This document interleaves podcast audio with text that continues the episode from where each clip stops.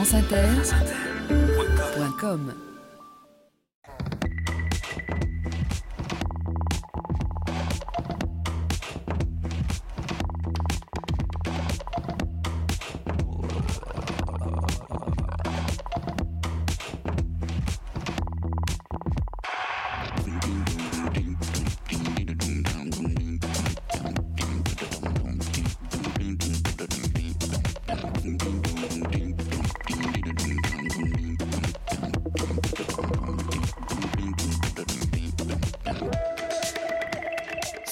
épaules de Darwin, Jean-Claude Amezen. Bonjour à tous. Sur les épaules de Darwin, sur les épaules des géants, tous les samedis de 11h à midi sur France Inter. Et comme chaque semaine, nous allons nous hisser sur les épaules des géants pour essayer de voir plus loin, pour essayer de découvrir les territoires toujours changeants de la science et les relations toujours nouvelles qu'elle entretient avec l'éthique et avec la société. Il y a 150 ans, Charles Darwin concluait l'origine des espèces par ces mots. À partir d'un début si simple, l'infinité des formes les plus belles et les plus merveilleuses ont évolué et continuent d'évoluer. L'infinité des formes les plus belles et les plus merveilleuses, c'étaient les mots que Darwin utilisait pour décrire ce qu'on appelle aujourd'hui, depuis 25 ans, la biodiversité. Et l'émerveillement devant la splendeur de la diversité du monde vivant nous accompagne probablement depuis les origines de l'humanité. Nous naissons dans la nature, nous sommes nés de la nature, nous y puisons notre nourriture, nous respirons l'oxygène que l'activité de photosynthèse des plantes libère dans l'atmosphère, nous nous émerveillons de sa beauté, nous souffrons des maladies qu'elle provoque, nous y puisons les médicaments qui nous permettent de nous soigner. Et depuis les origines de l'humanité, la nature a été présente dans les récits, les mythes, les cultures, les religions. Et chaque culture, chaque société a construit sa vision de la nature et de nos relations avec le monde vivant. Mais la diversité du vivant, ce n'est pas simplement la diversité des espèces et des individus qui composent chacune de ces espèces. C'est aussi la diversité des âges de la vie, de chaque être vivant, la chenille et le papillon. Une graine est différente d'une tige, une tige d'un arbuste, un arbuste d'un arbre qui pousse vers le ciel et étend progressivement ses branches. La diversité d'une forêt, ce n'est pas simplement la diversité des espèces qui la composent, c'est la coexistence d'arbres à des âges différents de leur vie. Et chaque être vivant est lui-même, à chaque moment, divers, multiple, aussi divers que les regards que nous pouvons porter sur lui.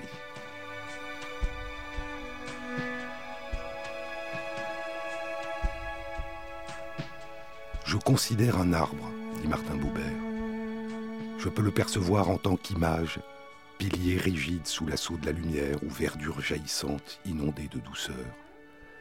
Je peux le sentir comme un mouvement, réseau gonflé des vaisseaux, succion des racines, respiration des feuilles, échange sans fin de la terre et du ciel, et cette obscure croissance elle-même. Je peux le ranger dans une espèce, voir en lui un exemplaire sur lequel j'étudierai la structure et les modes de la vie.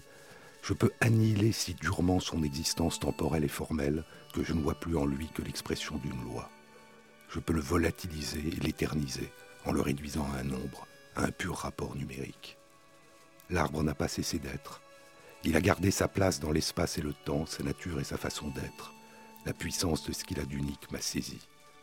Il n'est rien dont je doive faire abstraction pour le voir, rien que je doive oublier, au contraire. L'image et le mouvement, l'espèce et l'exemplaire, la loi et le nombre, tout a place dans cette relation. Tout y est indissolublement uni. Ce n'est pas une impression que cet arbre, ni un jeu de ma représentation, ni une valeur émotive. Il dresse en face de moi sa réalité corporelle. Il a affaire à moi comme j'ai affaire à lui, mais d'une autre manière. Ne cherchez pas à affaiblir le sens de cette relation. Toute relation est réciprocité.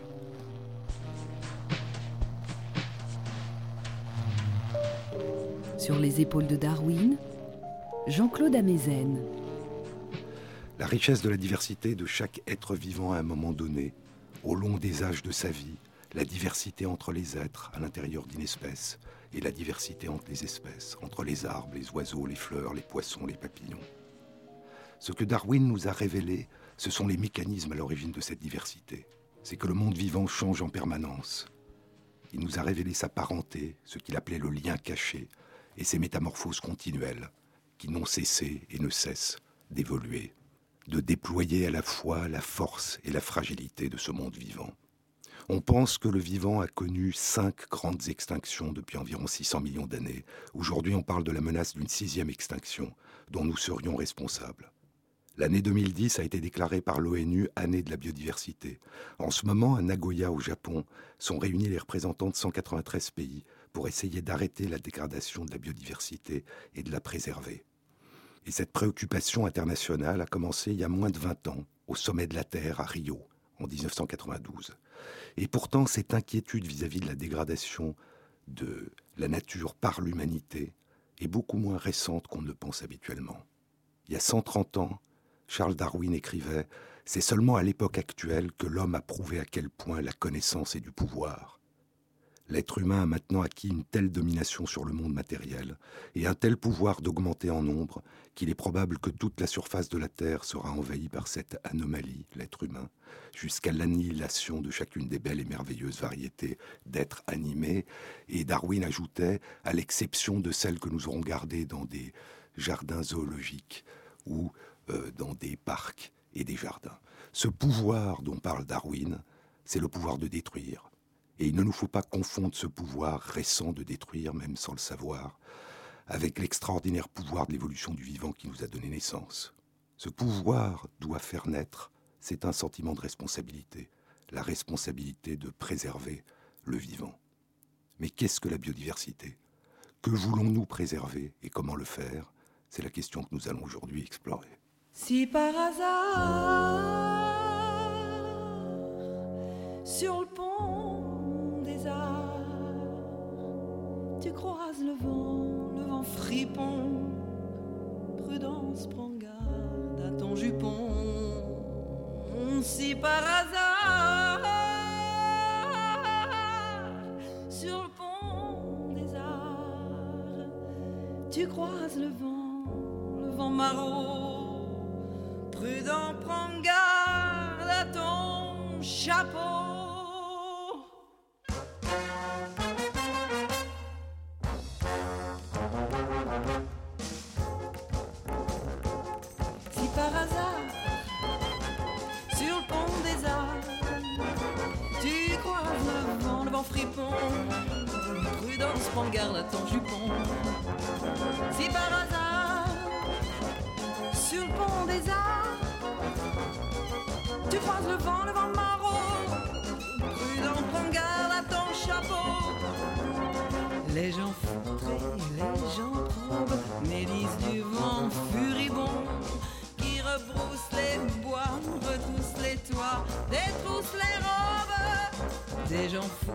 Et des gens probes.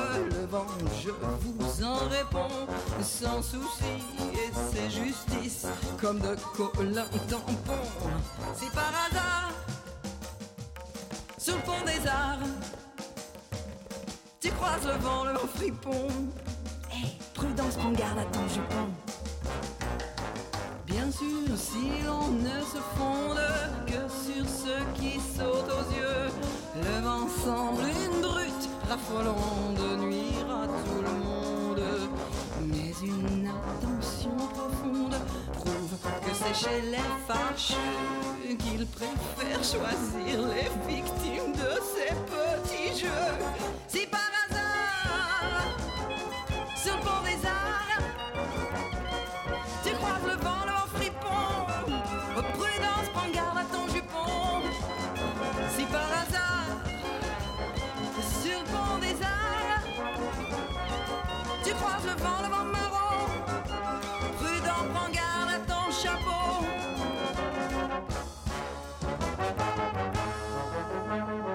Sur les épaules de Darwin, Jean-Claude Amezen. La biodiversité aujourd'hui est menacée.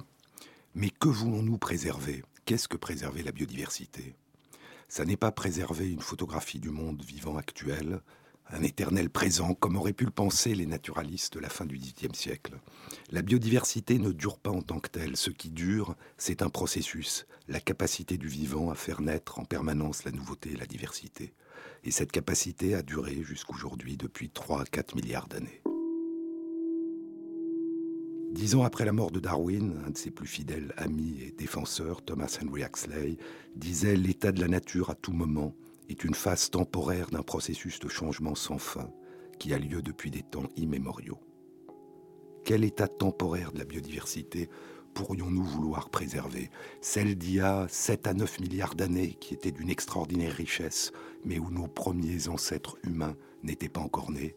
Celle d'il y a 100 millions d'années où régnait l'extraordinaire diversité des espèces de dinosaures, géants ou minuscules, sur la Terre, dans les eaux, dans les airs, avec des mammifères dont les plus grands avaient la taille d'un petit rongeur.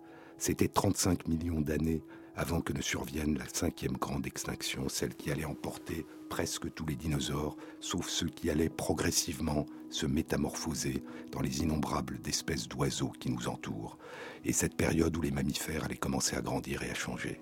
Est-ce que c'est la période d'il y a 1,5 milliard d'années, d'une extraordinaire richesse, mais où probablement aucun animal et aucune plante n'étaient encore apparus celle d'il y a 2 milliards d'années, où l'ensemble de l'extraordinaire diversité du vivant n'était composé probablement que de bactéries.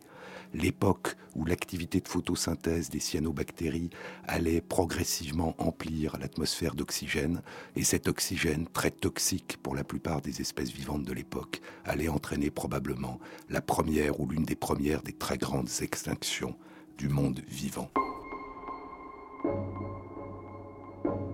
Quand nous parlons de préserver la biodiversité, nous parlons d'abord de la nature que nous aimons, des animaux et des plantes que nous aimons, qui nous émerveillent, qui nous attendrissent. Et nous pensons aussi à la biodiversité qui nous est utile, indispensable, à nous et à ceux qui nous survivront. Pour préserver celle que nous aimons, il nous faut faire appel à notre empathie, à notre affectivité, mais pour préserver la capacité du vivant à faire naître la nouveauté et la diversité, à préserver sa fécondité, il nous faut faire appel avant tout à nos connaissances. Et ces connaissances sont récentes, et ces connaissances changent en permanence. Cela ne fait que 150 ans que nous savons que le monde vivant évolue, et comment il évolue. Cela ne fait que 80 ans que nous savons que l'univers entier lui aussi évolue. Cela ne fait que 50 ans que nous savons que le surgissement vertical des chaînes de montagnes vers le ciel est dû aux petits mouvements horizontaux imperceptibles, invisibles des continents, des plaques tectoniques et à leur choc qui provoquent aussi les éruptions volcaniques et les tsunamis. Cela ne fait que 60 ans que nous connaissons la nature moléculaire des gènes, l'ADN, et son universalité dans le monde vivant. Cela ne fait que 50 ans que nous savons que les symbioses et les échanges de gènes entre espèces différentes jouent un rôle important dans l'évolution du vivant.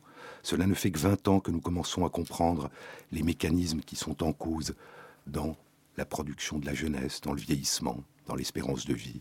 Et cela ne fait qu'une dizaine d'années que nous savons que l'émergence d'espèces nouvelles n'est pas uniquement due à des modifications spontanées des séquences des gènes, mais aussi à des changements brutaux importants de l'environnement. Nous avons besoin de recherche, de recherche de connaissances nouvelles, de recherche pluridisciplinaire. Sur les épaules de Darwin. Tout le monde maintenant reconnaît le problème du réchauffement, mais sur l'autre euh, question de la biodiversité, ça veut dire quoi? Ça veut dire la disparition à un rythme effrayant de quantité de quantité d'espèces animales et végétales.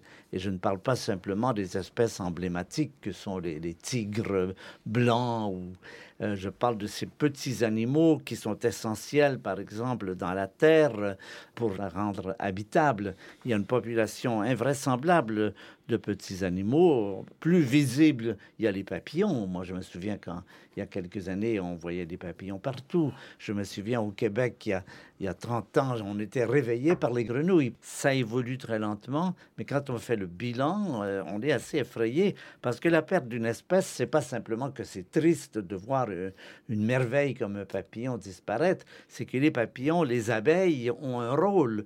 Et par exemple, les abeilles pollinisent les fleurs et font les arbres fruitiers. Et toute perte d'une espèce a des retentissements sur tout l'ensemble de l'arbre de la vie qui est structuré comme un écosystème où tout se tient.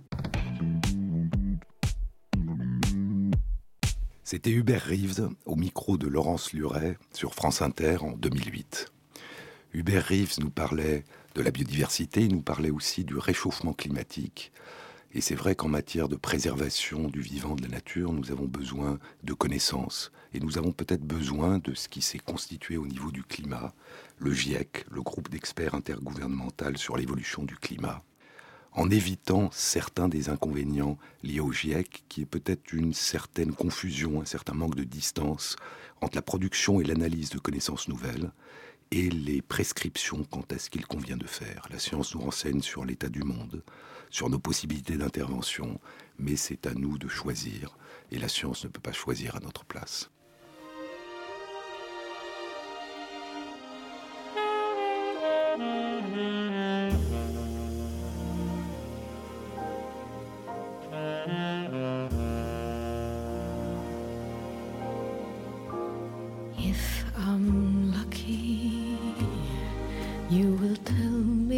you came.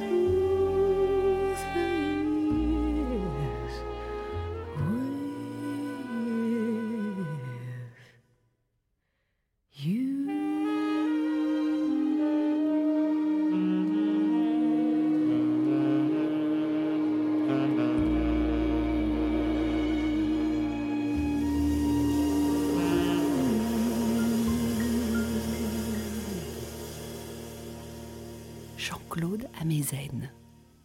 C'était Charlie Aden et Mélodie Gardot, If I'm Lucky. Qu'est-ce que la biodiversité?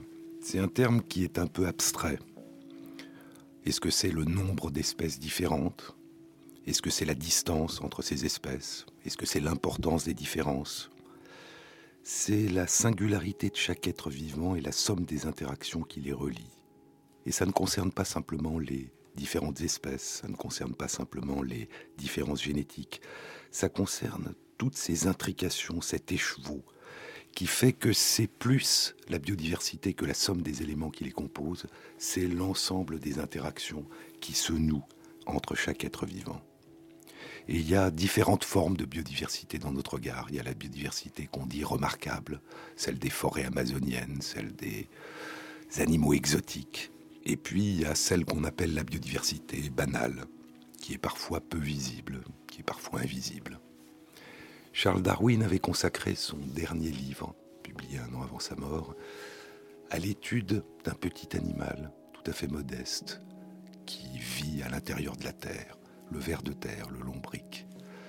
Et, et, Darwin était fasciné par les modifications, par les transformations que ce petit animal pouvait entraîner du fait qu'ils étaient nombreux et que le temps passait. Il avait décrit, les étudiait de manière extrêmement euh, intéressée. Il avait regardé s'ils entendaient. Il avait demandé à sa femme de jouer du piano, à ses petits-enfants de jouer des instruments de musique. Il avait conclu que les vers de terre n'entendaient pas, étaient sourds, mais par contre ils percevaient les vibrations, parce que quand il les posait sur le piano, quand on jouait des notes, eh bien les vers de terre répondaient. Ils filaient à l'intérieur de leur terrier. Et, ce qui fascinait Darwin, c'était les modifications que le travail des vers de terre entraînait. C'était le fait qu'il rendait les sols fertiles. Il avait montré que l'humus n'était pas d'origine végétale, mais c'était le travail, le produit des vers de terre. Il était fasciné par le fait qu'il sculptait les reliefs de la campagne et par le fait aussi que, en bougeant le sol, il permettait l'enfouissement des vestiges archéologiques. Qu'est-ce qu'un écosystème? Est-ce que c'est un lieu dans lequel des êtres vivants interagissent? Il y a une dimension qui dépasse le lieu, l'espace. Il y a une dimension temporelle. Les animaux, les plantes qui interagissent pendant la nuit ne sont pas les mêmes que ceux qui interagissent dans la journée. Donc ces écosystèmes se chevauchent, se superposent, alternent et tissent ensemble un écosystème complexe les interactions bougent dans l'espace. Vous savez que les oiseaux migrateurs partent à l'automne et reviennent au printemps et vont parfois dans des continents lointains vers le sud.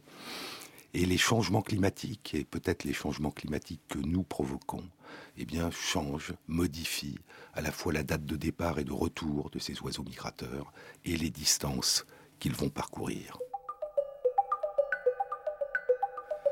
À la fin de sa vie, Darwin faisait des expériences. Il mettait des graines dans des bocaux d'eau salée qui représentaient la mer. Et il regardait pendant combien de temps ces graines pouvaient tenir et continuer d'être capables de germer quand on les sortait de l'eau. Et il calculait la vitesse des courants marins et il imaginait de la sorte les distances que des graines pouvaient parcourir d'une terre à l'autre en traversant les mers. Et donc sont des interactions complexes qui changent, qui bougent dans l'espace et dans le temps. Et sont des interactions complexes aussi parce que il y a une coévolution, il y a une coadaptation dont nous avons d'innombrables exemples. Il y a des animaux qui vivent dans les abysses, dans les profondeurs des mers. Il y a des calmars qui vivent dans les abysses, où la lumière solaire ne pénètre pas, c'est trop profond. Et donc c'est un monde d'un noir Et ces calmars, à chaque génération, lorsqu'ils sont encore tout petits, vont interagir de manière euh, extrêmement complexe avec des bactéries qui, lorsqu'elles sont réunies ensemble à l'intérieur de l'organe lumineux de ce calmar en train de se développer, eh vont se mettre à émettre de la lumière. Ce sont des bactéries luminescentes. Et si elles sont capables d'émettre la lumière, eh bien, le calmar refermera son organe lumineux et cette symbiose va durer pendant toute leur existence et donc le calmar va pouvoir chasser dans les profondeurs, éclairé par les bactéries qui l'habitent. Darwin était fasciné par les orchidées et par les coadaptations entre les orchidées et les insectes qui les pollinisent. Et il y a des orchidées dont les corolles ressemblent à des guêpes femelles et les guêpes mâles viennent s'y accoupler, ils pollinisent ainsi de fleur en fleur les orchidées. Il y a certaines fleurs dont des travaux très récents ont montré que les substances qu'elles libèrent sont de deux types. Il y a un nectar qui attire les insectes qui les pollinisent, et puis il y a une substance qui est répulsive, qui au contraire euh, va être considérée comme désagréable. Et la combinaison des deux fait que les insectes pollinisateurs ne restent pas très longtemps sur la plante et donc passent de fleur en fleur. Il y a un autre effet de ce mélange, de cette coexistence de ces deux substances volatiles, c'est que les prédateurs de ces plantes, qui eux restent plus longtemps pour dévorer les feuilles, sont très gênés par la substance répulsive qui est mélangée au nectar. Et puis ces interactions complexes peuvent prendre des formes plus étranges. Euh, il y a des plantes qui, lorsque des prédateurs, des chenilles, des pucerons viennent dévorer leurs feuilles, eh émettent des substances, des molécules volatiles qui vont voyager à distance et qui vont attirer des prédateurs de ces chenilles et de ces pucerons qui vont les dévorer, protégeant ainsi les plantes. Et donc, sont des interactions anciennes, durables, pendant longtemps, sur lesquelles des modifications, des évolutions, des changements, des variations vont se produire en permanence. Et des travaux récents suggèrent que la solidité, la robustesse d'un écosystème dépend beaucoup des interactions les plus anciennes et les plus durables, et que si l'on modifie ce type d'interaction, la probabilité de fragiliser l'ensemble de l'écosystème devient plus grande.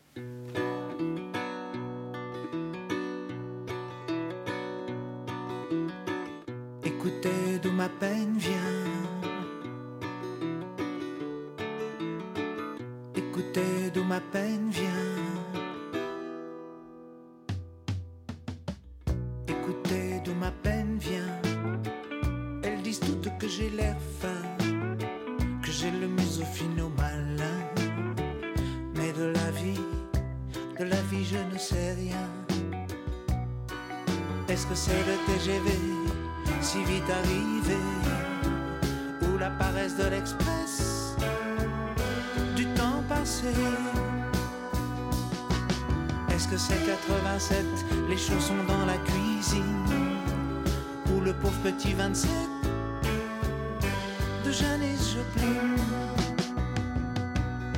C'est long ou court la vie Est-ce que c'est con ou lourd Écoutez d'où ma peine vient? Elles disent toutes que j'ai l'air fin, que j'ai le museau fin au malin. Mais de l'amour, de l'amour, je ne sais rien. Est-ce que c'est la longue distance et les caresses au long est pour le parcours court. Est-ce que c'est les cloches qui sonnent, les chapeaux king size? Ou les petites Paris Hilton? À la tequila sunrise. Est-ce que c'est long Court l'amour Est-ce que c'est con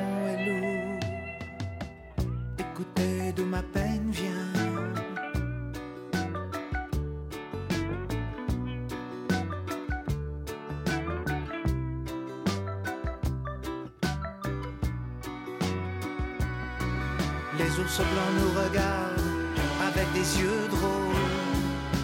Est-ce qu'une hard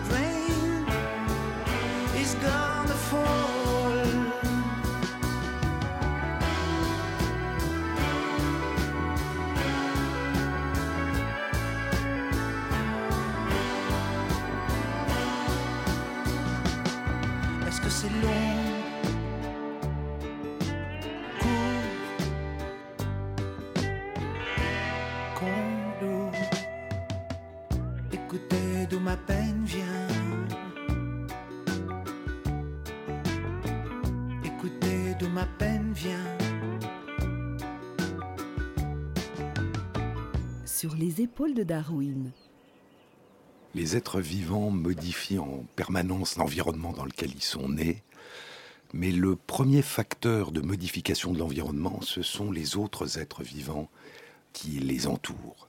Il y a un passage dans De l'autre côté du miroir, la suite d'Alice au pays des merveilles de Lewis Carroll, dans lequel la reine rouge entraîne Alice dans une course. Elle court très vite et Alice est très étonnée parce que rien ne bouge autour d'eux. Et lorsque Alice s'arrête, essoufflée, Alice dit à la reine, c'est assez étrange parce que dans mon pays, quand on courait très loin pendant longtemps, on arrivait d'habitude ailleurs, autre part. Et la reine rouge lui dit, c'est parce que tu habites un pays très lent. Ici, il faut courir de toute la vitesse de ses jambes pour simplement demeurer là où on est. il y a une quarantaine d'années, l'évolutionniste Leigh Van Valen a pris cette histoire de la Reine Rouge comme métaphore pour ce qui a été appelé la théorie de la Reine Rouge, c'est-à-dire que les changements des êtres vivants qui entourent d'autres êtres vivants sont un des éléments essentiels des modifications de l'environnement qui vont faire à leur tour surgir ou se maintenir d'autres changements. Le rythme de ces modifications, le rythme de l'apparition d'espèces nouvelles, est quelque chose qui nous semble très lent. Et Darwin parlait du long écoulement des âges. C'est vrai pour les animaux et les plantes qui nous entourent, mais ce n'est pas vrai pour le monde invisible qui nous entoure et qui nous habite. La plus grande partie de la biodiversité sur notre planète est composée d'êtres unicellulaires, invisibles à l'œil nu.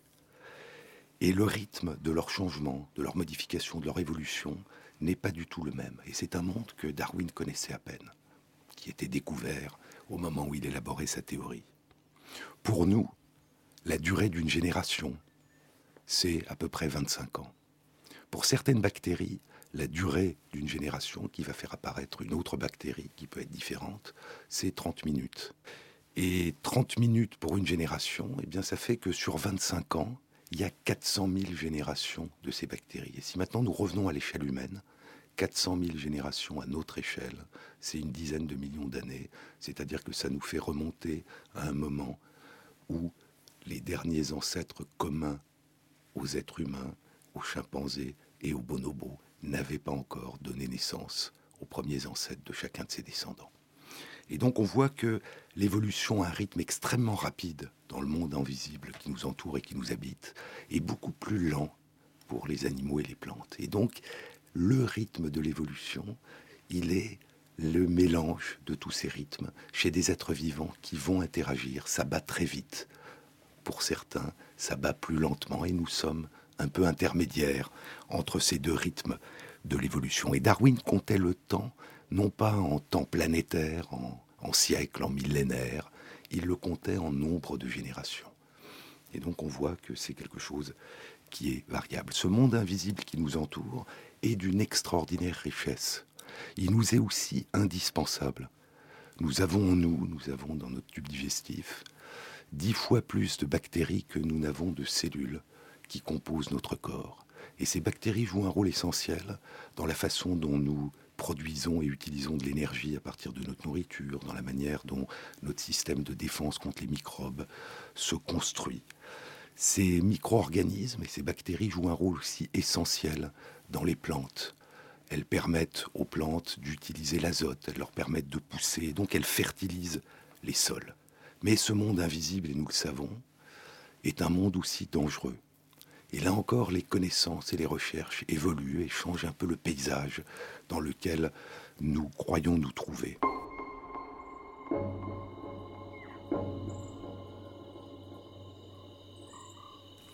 Le paludisme est une maladie parasitaire transmise par des moustiques, qui est une maladie très grave qui touche des centaines de millions de personnes dans le monde et qui provoque la mort d'un million d'enfants chaque année. On ne connaît pas son origine, l'origine du paludisme humain.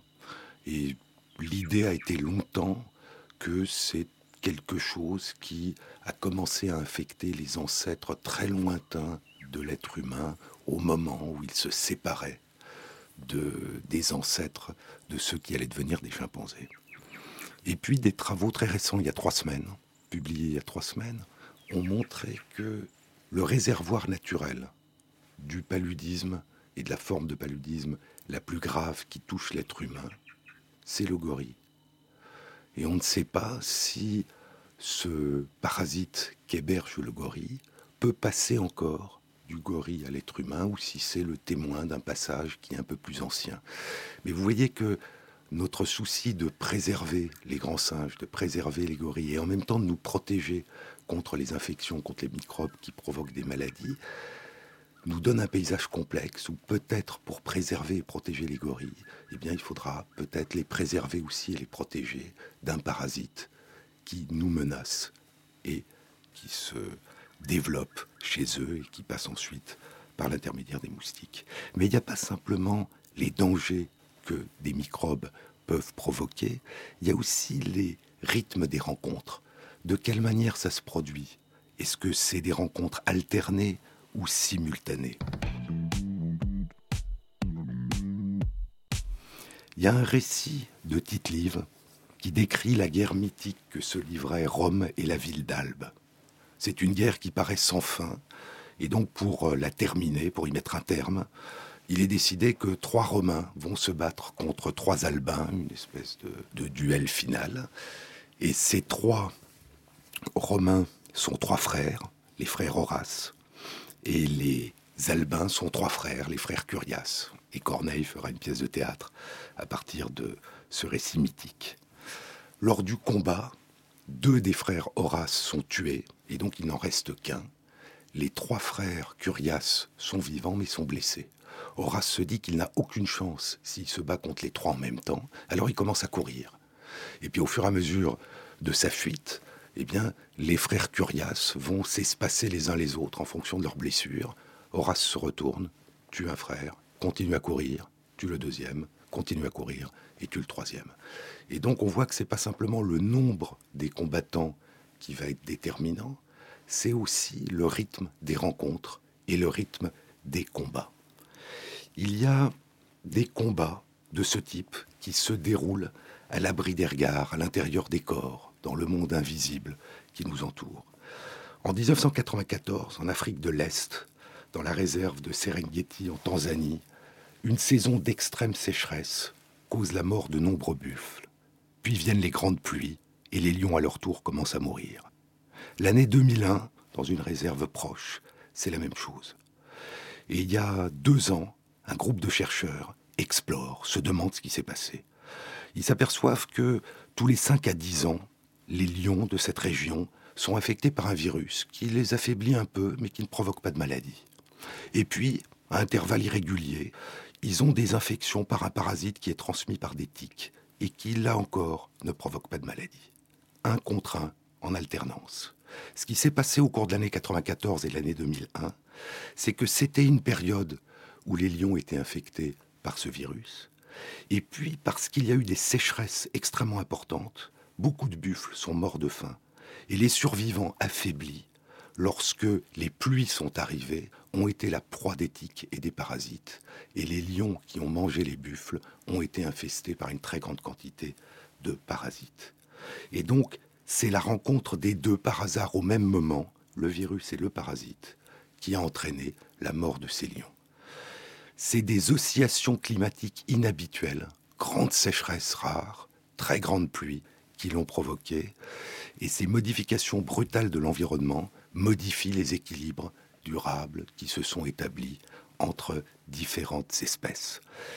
Il y a plus, si comme beaucoup de chercheurs le pensent, ce sont des activités humaines qui sont en train d'entraîner des oscillations brutales du climat, eh bien nous sommes, sans le savoir peut-être, en train de perturber, de changer des équilibres complexes pour une partie invisible qui se sont tissés depuis longtemps à l'intérieur du monde vivant.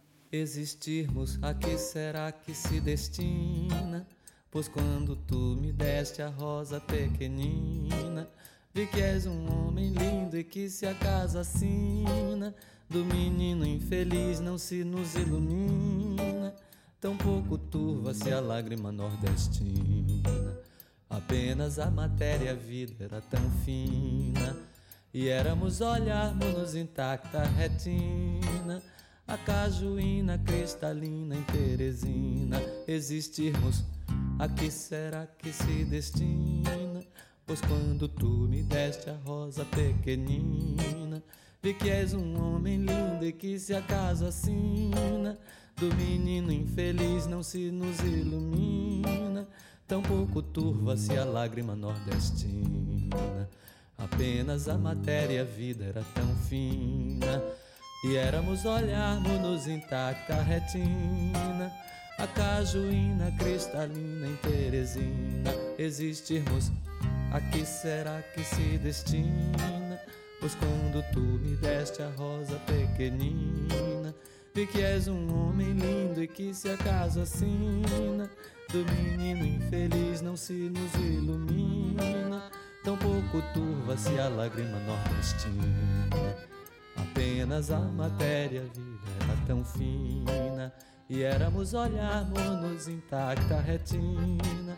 A cajuína cristalina em Teresina existirmos, a que será que se destina?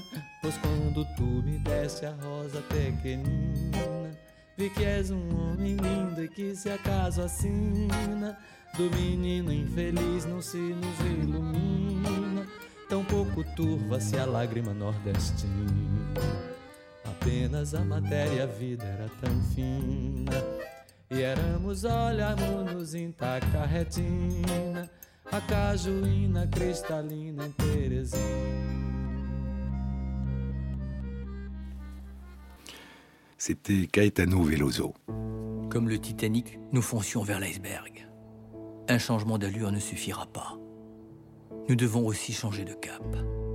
Nous affranchir de la compétition, mettre en commun nos différences, fusionner nos singularités en une unité supérieure. De la plus grande menace, on peut faire la plus belle des occasions. Ensemble, on doit revoir l'ambition du projet humain, se concentrer sur l'essentiel, quitte à suspendre, voire à renoncer à quelques rêves de grandeur ou de puissance. C'est Nicolas Hulot, le film Le syndrome du Titanic, qui est maintenant disponible en, en DVD. Comment faire? Comment passer de l'inconscience et de l'irresponsabilité à la conscience et à la responsabilité? Nous ne pouvons pas résoudre des problèmes avec la même façon de penser que celle qui les a causés, disait Einstein. Nous connaissons les grandes révolutions scientifiques, la révolution darwinienne, les révolutions des connaissances actuelles, mais nous sommes aussi toujours imprégnés, influencés par d'autres idées qui sont plus anciennes, une vision philosophique occidentale de nos relations avec la nature. Il faut nous considérer comme maîtres et possesseurs de la nature, disait Descartes. Mais c'était aussi une vision où l'être humain était totalement séparé du vivant, où le corps était totalement séparé de l'esprit, et c'était une époque où on pensait que les espèces étaient fixes et immuables. Et donc il nous faut repenser notre place dans la nature. Pas seulement d'un point de vue des connaissances scientifiques, mais profondément d'un point de vue de notre culture ne pas considérer que l'être humain est simplement un élément de la biodiversité parmi les autres. Ça a été la dérive des successeurs de, de Darwin qui ont eu tendance à considérer que l'homme était simplement un animal, une partie de la biodiversité, et à le traiter en fonction de cette représentation. Et ne pas considérer non plus simplement la nature comme quelque chose qui nous rend service, quelque chose qui a une valeur économique, parce que le risque c'est de dessécher l'idée que nous nous sommes de la nature. Et donc il nous faut concilier des regards qui sont des regards très différents. Comment réconcilier le regard sur la nature de l'agriculteur, de l'industriel, du promeneur, du conservateur d'une réserve naturelle, du forestier, de l'économiste, du commerçant, du chercheur, du médecin, de l'artiste. C'est ce type de culture commune qu'il faut que nous essayions de bâtir. Et c'est vrai au niveau international, et c'est vrai au niveau de la conférence de Nagoya, où 193 pays, avec des visions très différentes de la place de la nature et de nos relations avec la nature, vont essayer de construire quelque chose de commun. Il faut penser sans doute la biodiversité, le vivant, la nature, dans un contexte qui la dépasse, la considérer comme un bien commun, comme un bien pour l'humanité, et considérer que c'est de nous qu'il s'agit, de ceux qui y vivent aujourd'hui et de ceux qui y vivront demain. Et penser la biodiversité, la préservation de la biodiversité, c'est la penser dans le contexte d'un développement durable, mais aussi nous interroger sur ce que nous voulons faire durer. Chaque année, 2 millions d'enfants de moins de 5 ans meurent de pneumonie, dont l'OMS nous dit que nous avons les vaccins et les médicaments qui permettraient de les prévenir et de les guérir. Chaque année, 2 millions de personnes meurent de sida, alors que nous avons collectivement les médicaments qui permettraient d'empêcher ces morts. Un milliard de personnes souffrent des maladies de la faim, un milliard de personnes souffrent des maladies qui sont dues à une absence d'accès à l'eau potable. Et donc un développement durable devrait être d'abord un développement équitable. Sinon, le risque, c'est de faire durer des tragédies, et c'est de construire notre avenir aux dépens du présent des autres. Et le principe de précaution dont on parle beaucoup dans notre pays devrait peut-être consister à protéger en priorité ceux qui sont les plus vulnérables et vis-à-vis des dégradations du vivant, de la biodiversité, de la nature, de notre environnement, tous ne sont pas tous ne subissent pas les connaissances de la même façon. Et la dégradation de la biodiversité peut être considérée à la fois comme un problème extrêmement important, mais aussi comme un symptôme, un symptôme d'autres problèmes, la pollution, la pauvreté, les relations internationales, la santé. Et donc c'est un symptôme de notre manière de vivre ensemble. C'est un reflet.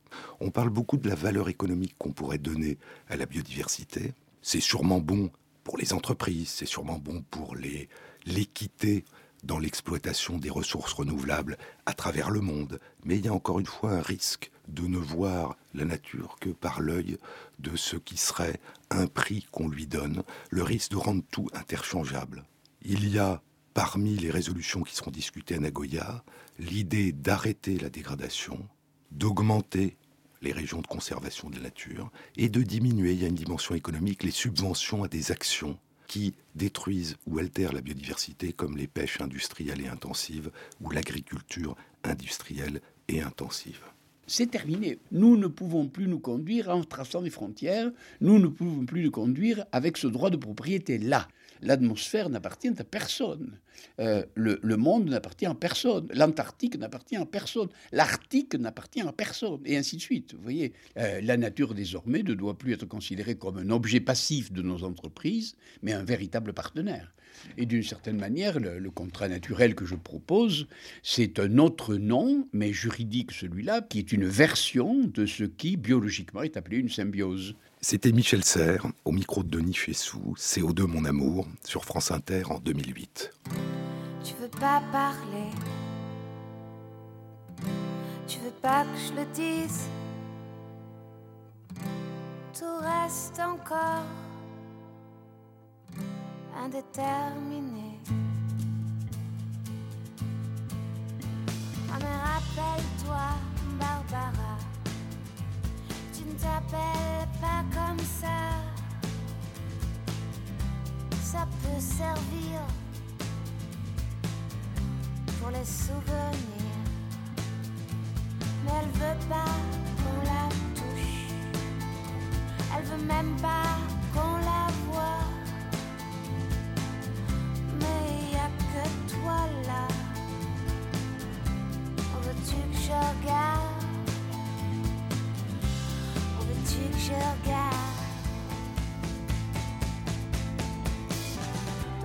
océan lacrymal.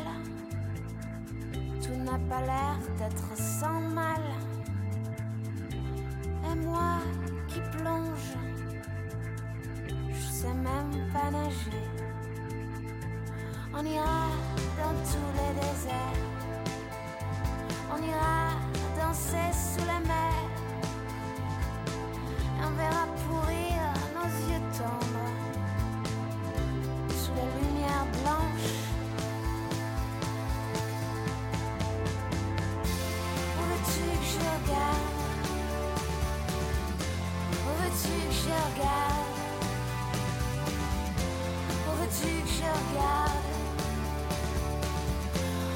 Où veux-tu que je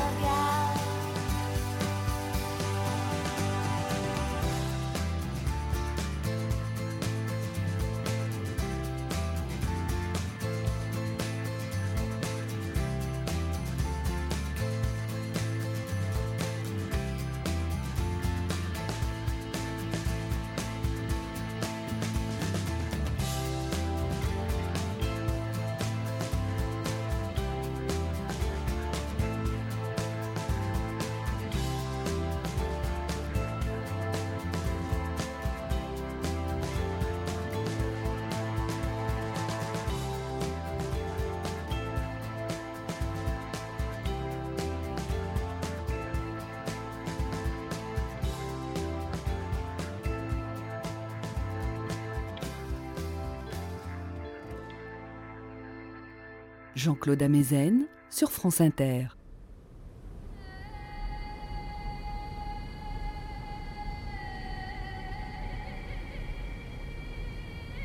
C'est le moment d'aller à la rencontre l'un de l'autre. Car ce qui est important, ce n'est pas ce que nous avons perdu, mais ce qu'il nous reste. Il nous reste la moitié des forêts du monde, des milliers de rivières, de lacs et de glaciers. des milliers d'espèces bien vivantes encore. Nous savons très bien qu'aujourd'hui les solutions existent. Nous avons tous le pouvoir de changer. Alors, qu'est-ce qu'on attend? C'était Yann Arthus Bertrand, le film Home, qui est maintenant en DVD. Qu'est-ce qu'on attend? Préserver. La préservation, la prévention, c'est quelque chose de très important. Il ne s'agit pas simplement d'essayer d'éviter la dégradation, il s'agit d'essayer de prévenir. Et c'est un changement là aussi de culture, et c'est un changement de culture dans notre pays. En matière de santé, nous investissons énormément à juste titre sur la réparation, sur les traitements des maladies, très peu sur la prévention. Et donc qu'il s'agisse de santé ou qu'il s'agisse du monde vivant et de notre environnement, ce qu'il faut, c'est préserver, prévenir et pas seulement réparer. La fête de la science cette semaine s'intitule Biodiversité et bioéthique, quel défi pour l'avenir C'est intéressant, c'est la première fois que la biodiversité est un thème de la fête de la science, mais c'est la première fois que l'éthique, la bioéthique, est aussi un thème de la fête de la science. Bioéthique, littéralement, c'est l'éthique du vivant, nos relations, notre respect du monde vivant qui nous entoure. Mais depuis 40 ans, le terme de bioéthique a un sens différent. Vous savez qu'il y a des lois relative à la bioéthique. Et ça concerne en fait la manière dont la biologie et la médecine respectent la personne lorsqu'elle modifie ou intervient sur la partie vivante qui nous constitue. Et donc c'est peut-être l'occasion, et c'est peut-être intéressant, d'essayer de lier les deux, de voir la relation qu'il y a entre les deux, entre une éthique, un respect du vivant, et une éthique, un respect de la personne, et de penser à la préservation de la biodiversité comme un élément essentiel de la préservation de notre santé et de notre bien-être. Il y a un point aussi qui est important quand nous imaginons nos relations à la nature, c'est de ne pas confondre les catastrophes ou les menaces de la nature avec celles qui sont dues à nous. Le grand économiste Amartya Sen a connu dans son enfance les grandes famines du Bangladesh et de l'Inde. Et ses premiers travaux ont été consacrés à l'étude des causes de ces famines. Et ce qu'il a découvert, c'est que les famines qui entraînaient la mort n'étaient pas dues, les grandes famines, à une insuffisance de production de nourriture, mais au fait qu'elle n'était pas distribuée équitablement. La nourriture existait, mais un certain nombre de gens n'y avaient pas accès. Et Amartya Sen en a déduit que le meilleur moyen de prévenir la famine, dans énormément de cas, eh bien, c'était de construire une démocratie, c'est-à-dire une société dans laquelle les gens pouvaient s'exprimer et les besoins de chacun pouvaient être pris en compte. Et donc, je crois que notre capacité à interagir avec la nature dépend de la manière dont nous construisons nos sociétés. Il n'y a pas la nature d'un côté et nous de l'autre. L'état de la nature nous révèle l'état de nos sociétés. Il y a une préoccupation importante au niveau international et national sur la préservation de la biodiversité. Il y a une stratégie nationale de la préservation de la biodiversité en France qui est actuellement en place. Mais il y a quelque chose qui est étrange, inquiétant. C'est que dans le même temps où on considère que la richesse de la diversité, de la nouveauté, de l'émergence, de l'imprévu dans le monde vivant est quelque chose d'essentiel pour nous, eh bien, il y a une tendance dans beaucoup de pays à considérer que, en matière humaine, la diversité est un danger et avoir peur des cultures différentes, avoir peur des étrangers, avoir peur des Roms, avoir peur des jeunes, avoir peur des vieux, avoir peur des personnes en situation de handicap. Comment pouvons-nous considérer que dans le monde vivant, la diversité est une richesse, le surgissement de la nouveauté, de l'imprévu, et considérer dans le même temps que la diversité dans notre composante la plus humaine, la diversité des cultures, la diversité des regards, la diversité des comportements, n'est pas aussi quelque chose d'essentiel que nous devons accueillir et préserver.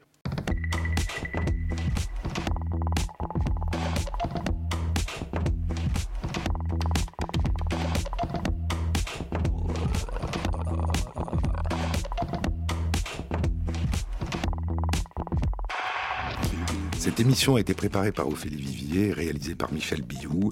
Vous pouvez retrouver tous les éléments concernant l'émission sur le site franceinter.com, émission sur les épaules de Darwin.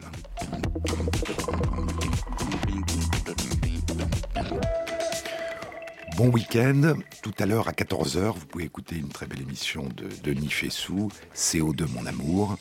À la semaine prochaine.